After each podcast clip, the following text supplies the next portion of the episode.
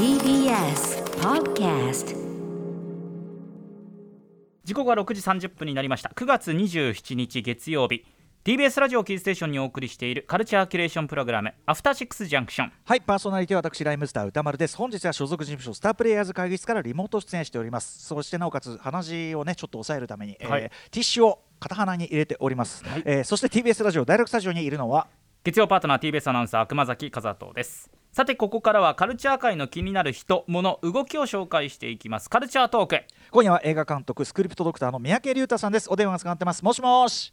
あーこんばんは、三宅です。はい三宅さんよろしくお願いします。よろしくお願いします。こちらこそよろしくお願いします。三宅さんご出演会というのはですねこれはあのラジオの前の皆さんには直接はちょっと伝わりづらいんですが、えー、ズーム越しに、えっと三宅さんのねその画面作り まさに画面作りですね。すごいですよ。えー絵作りというのをですね映画監督ならではの絵作りというのを拝見するのが毎回の楽しみになっておりまして今回またですねまあ明らかに中華風と言いましょうか、後ろに服ってこのなんかネオンそうですね、なんかが見えて。90年代の香港映画風みたいな、あー文化そっちだ。本当だ。あウォンカなるほどね。ちょっとシャレオツ、はい。ちょっとうんうん確かにブルーな照明にそのおお暖色系のネオンっていうか確かにそういう感じかもしれないですね。はい、そうかありがとうございます、いつも。かっこい。いこいい。かっこれ、えー皆さん、えーみ三宅さんがいかにかっこいい絵作りをしているかは、えっ、とインスタの方にね写真あげますから。ちなみにあの橋本さんがなんかねずっとあのこの番組のプロデューサーであり、はい。はい牽引者橋本義文牽引者橋系がめんどくせえな。橋系が、あの Zoom の画面が異常になんか先週末かっこよくなってて、おなんだなんだっつったらなんか三宅さんにアドバイスいただいたとか。ねライティングのね。え、ええそう生かしてるんですね。どういう本当になんていうかそういうところのイキりは余念がない男でございまして。そここだわるんですね。はい、ということで三宅隆太さんのご紹介よろしくお願いします。はい三宅隆太さんは映画監督や脚本家。さらには脚本や映画制作のカウンセラー的存在。スクリプトドクターとして数々の映画やドラマに携わり。TBS ラジオのコンテンツ令和版夜のミステリー by オーディオムービーシリーズでは監督脚本もご担当されています。そしてさらに先週末からですねポッドキャスト番組始められてタイトルはスクリプトドクターの作劇ラジオ。こちら Spotify で聞けるということです。また10月8日公開のアニメ映画「神有月の子供でも脚本ご担当。こちらは間もなく開催されるカナダのモントリオール国際リース賞映画祭にて最優秀脚書脚本賞他にノミネートされています。すごいじゃん、三宅さそうなんん。ですよ。えー、何それ？聞いてないんですけどみたいな。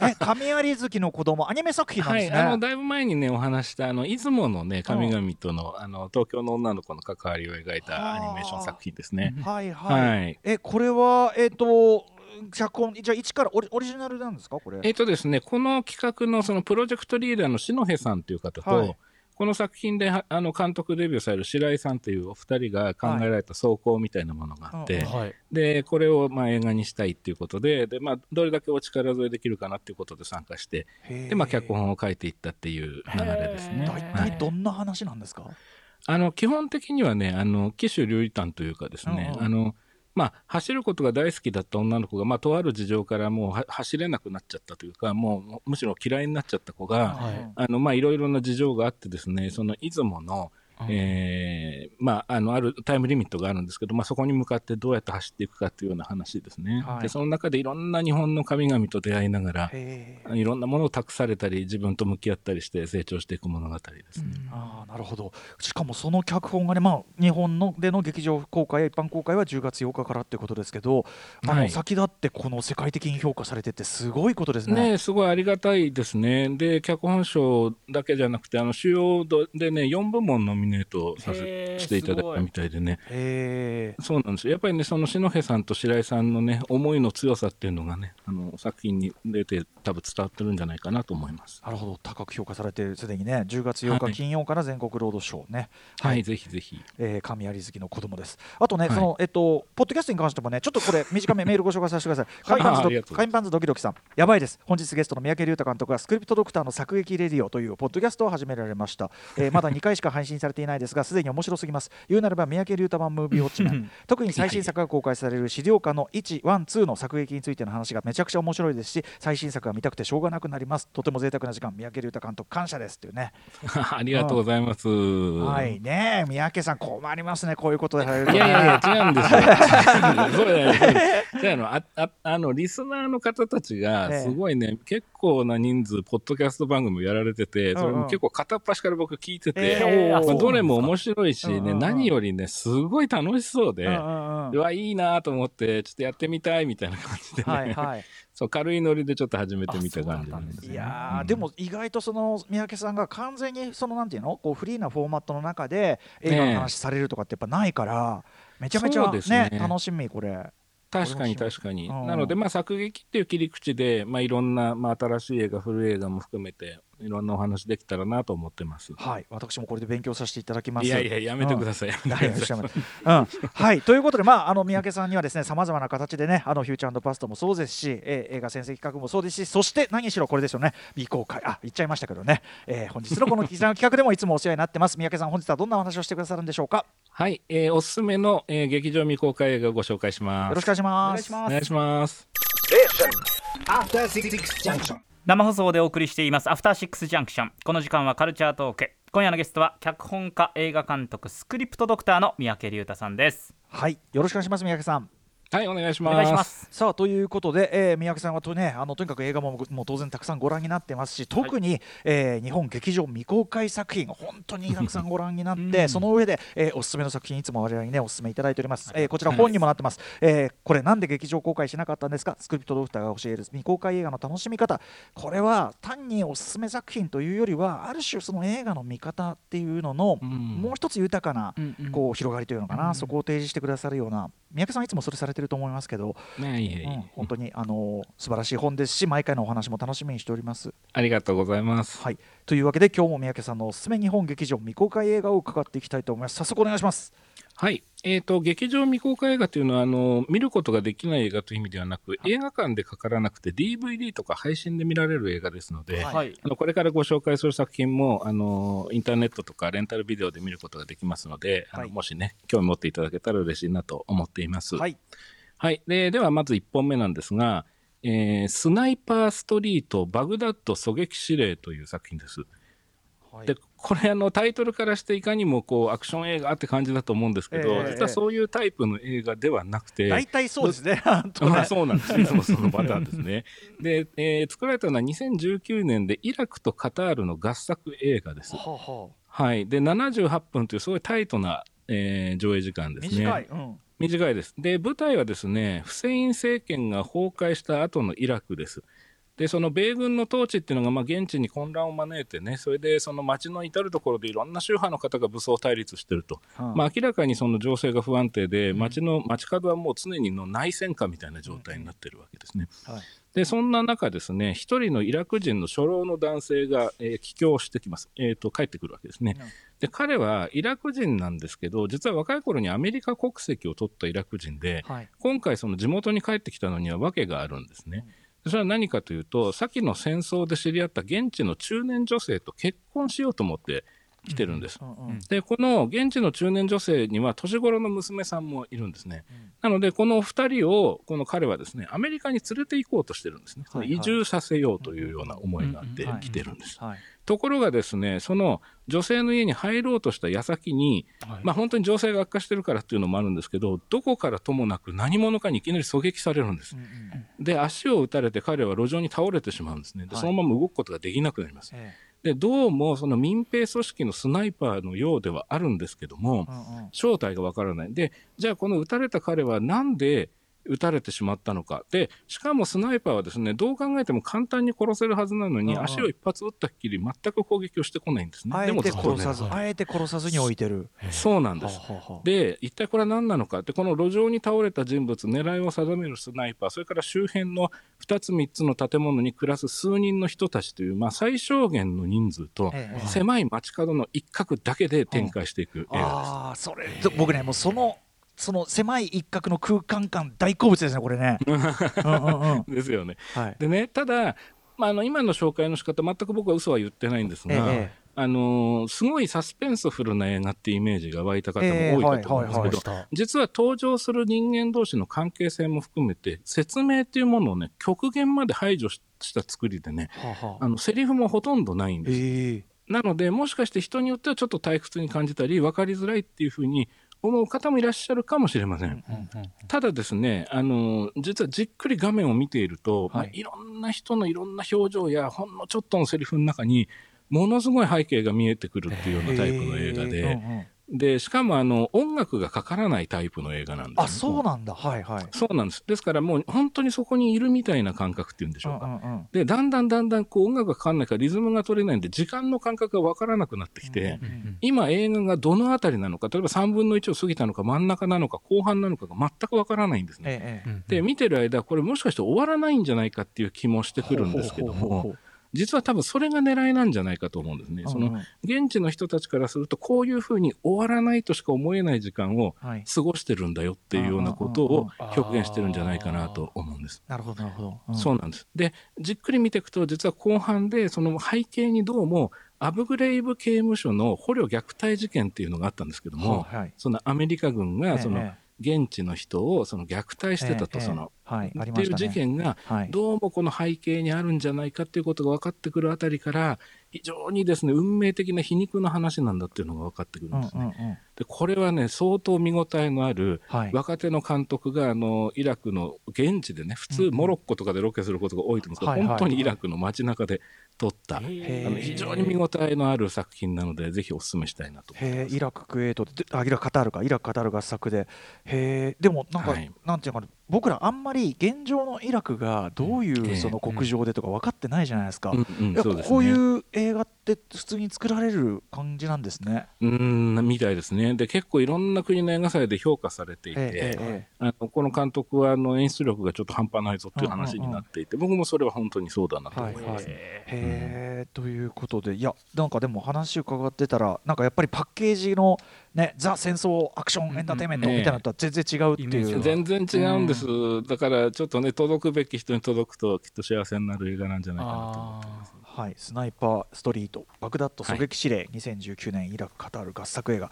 わずか78分だけどその時間感覚失調するような例をそうなんです、そこがすごい見どころだと思います。はい。じゃあバンバンいきましょうか。続いてな、はい、じゃあ2つ目です、えーコンテイジョン感染実態という作品です。えーこちらは2020年のカナダの作品で、これも上映時間短くて73分のさらに短い。73分。さらに短いです。うん。でこれ「コンテージョン」っていうタイトルの作品がかつてあったんですよね。うんうん。でその今のコロナを予見してた作品だはいとずいぶん言われてたんですが、した見まあ、これも例によってですね日本側でそういうふうについてるタイトルで。あ勝手につけてるだけ。はいはい。そうなんです。続編でもないです。し元のコンテージョンとは関係ありません。じゃあこの映画は何ていうタイトルの映画かというと「コロナ」っていうタイトルの作品です。ズバリそうなんです。で実はこの映画は2020年の8月にロードアイランド映画祭で上映されて世界初のコロナ禍の映画だということで、うん。あのインディーズ界隈ではかなり有名だった作品なんです。で実際に最優秀監督賞もその映画祭で取っていてやっと日本に入ってきたと、まあ、ただ残念ながら未公開という形になっています、でざっくり内容を説明するとですねまずアメリカのとあるビルのエレベーターの中から始まります。狭いエレベーターですね、はいでも実は全編そこだけが舞台でワンシーンワンカットで73分展開してるんですね、で、そうなんですよ。で、設定されてる時期なんですけど、2020年の初頭です。で、そそうなんです。去年のね、その初頭ですね。はいそれで、すでにコロナ禍になり始めてる状況なんですが、えーその中エレベーターにいろんな乗客が乗ってる状況です。えー例えばですね、エレベーター修理工のアフリカ系の男性であったり、はいあるいは陣痛が始まって今にも出出産しそうな妊婦とその夫、それからベトナム機関兵で車椅子に乗ったレイシストの男ですね。それからスマホを片時も手放せない SN 依存気味の10代の女性とかいろんな人が乗ってるエレベーターです。で、中国の武漢から恐ろしいウイルスが広がっているということは認識しているんですけど、まだそんな大変じゃないだろうと思って誰もマスクはしてないという状況です。ところがですね、エレベーターがだんだん下に降りていく中で、あるフロアで止まります。で、ここで一人女性が乗ってきます。この女性が中国人の女性なんですけれども、はいどうやら英語が話せないようなんです。はいで、そんな中、エレベーターが彼女を乗せた状態でエレベーターが急停止します。実はこのエレベーター、修理の途中だったんですけど、あの乗客の一人がビルのオーナーで無理やり動かせられてたっていう問題がありました。でねどなんどうしようこれ救助待たなきゃっていう状況の中でその後から入ってきた中国人女性の方が咳をするんですね。うんうん。ゲホッと咳をするんですね、うん。この瞬間からこのエレベーターの中の人間関係っていうのはものすごい勢いで変わっていくっていうその咳をしたねまだ咳をしただけだからまあそれコロナなのかなんなのかなって全然もちろんわかんないんだけどわからないんです。またでもその方が喋れね中国あのそうなんです。英語が喋れないのでないから。意思疎通ができないと。でそこから疑心暗鬼が始まっていろんな人のいろんな思いっていうものがね錯綜していくんですね。うんうん。でこれはね、あのーまあ、大変よくできた作品で、あの日本版はそのコンテージョンということで、まあ、そのスリラー映画風にやってるんですけど、ええ。オリジナルのポスターっていうのは今ちょっと画面に映してるんですけど、はいはい。こういう感じでうん。明らかにこの差別に対するうんうんあの問題を描いている、まあ、はい。コロナの、うん。コロナ禍の中でのね、ええーという作品ですね。えうん。でこれ実は撮られたのがパンデミック前で、ええあの実際に去年の1月に監督がアイデアを思いついて1ヶ月後にもう一気に撮ったともう1日2日で撮ったっていう作品ですね。で元ネタが新聞記事らしくてエレベーターにアジア人が1人乗ってきた時に乗客全員が口を覆ったっていうことがあったらしくてはい。そこに着想を得てあの人はじゃあどこまでこう残酷になれるのかあるいはどういう時に人は優しくなれるのかえそういうことをまあ考えていく物語っていうふうになっていますね。後にね現実にやっぱりそのアジア人に対する差別なりもんもんなんなら攻撃っていうのが本当にあったわけですから。それを予見していた作品が、まあ、今やっと入ってきたという形で、まあ、これも今見るからこそ考えさせられることもたくさんあるという作品です。なるほどね。そうか。もうじゃあ割とそのなんていうかなこう見見た目のホラー映画っていう感じじゃなくて社会派な感じなんですかね。社会派サスペンスという感じになってますね。あるある戦算ですけど。慄とかそういう感じああ、それにうん近いですね。あー。いやこれもなんかこのオリジナルのアートワークめちゃくちゃいいですねなんかね。うんあいいですね。非常にいいと思います。はい。ねこれも使えばいいのにね。なんかね。と思うんですけどね。っていうか、コロナでやった方が今でもあれかなんかなんかちょっとねなんかね、うん。逆にね。そうかそうか。難しいかもしれませんね。で。うん。コンテージョンは逆にもったいない気がするんだけどなは、はい。い、なので、まあ、ちょっとご紹介させていただきました。コンテージョン感染実態2020年、えーカナダ映はい。画73分わずかねタイトですね、はい。はい。非常に高く評価されているということで。さあそして3本目いきましょう。はい、最後の一本いかせていただきます。えーアノニマス・アニマルズという作品で、えーこれはフランス映画で2020年、これも2020年です。はい。さらに短くて63分の映画どんどん短くなる。どんどん短くなってちょっと中編って感じですねもはやね。そうですね。でね、これはね、あの相当面白いですね。あのサブタイトルで日本では動物の惑星となってるんですが決してその SF 的な設定という意味ではなくて偶話的な表現としてあの人間が動物に狩りをされていくっていう話です。で二足歩行の犬とか牛とか、えー鹿とかが出てくるのでそのビジュアルだけ見るとちょっと笑っちゃいそうになるんですがあのみんな洋服を着たり車に乗ったり人間と同じように過ごしています。そんな中、人間の主人公が捕らえられ捕まっていろんなことされていくっていう作品ですね。はいでねこれはあのですね要はね何が狙いかっていうのは見始めるとすぐに分かりますあのつまり我々が普段牛や豚や鶏にやっているのと同じことの逆をされているっていうことなんですね。であの逆になるだけでこんなに恐ろしいのかっていうことを徹底して描いていくんですが、この作品のねあの非常に面白いところは、はい。セリフが一切ないんですね。これは動物たちも人間の言葉を喋るわけではありませんし、人間の登場人物もセリフを発しないんですね。でそのことでそのもしかしたら動物たちがあの普段僕たちがねその食べようとしてる時に何か彼らの言葉で訴えかけようとしてるのかもしれないと彼らは何か言おうとしてるかもしれない、でも言えないのかもしれないっていうようなことを考えさせられたりします。で逆に言うとその動物をめでる人間の言ってることも動物側には伝わってないかもしれないっていうような不安も考えさせられます。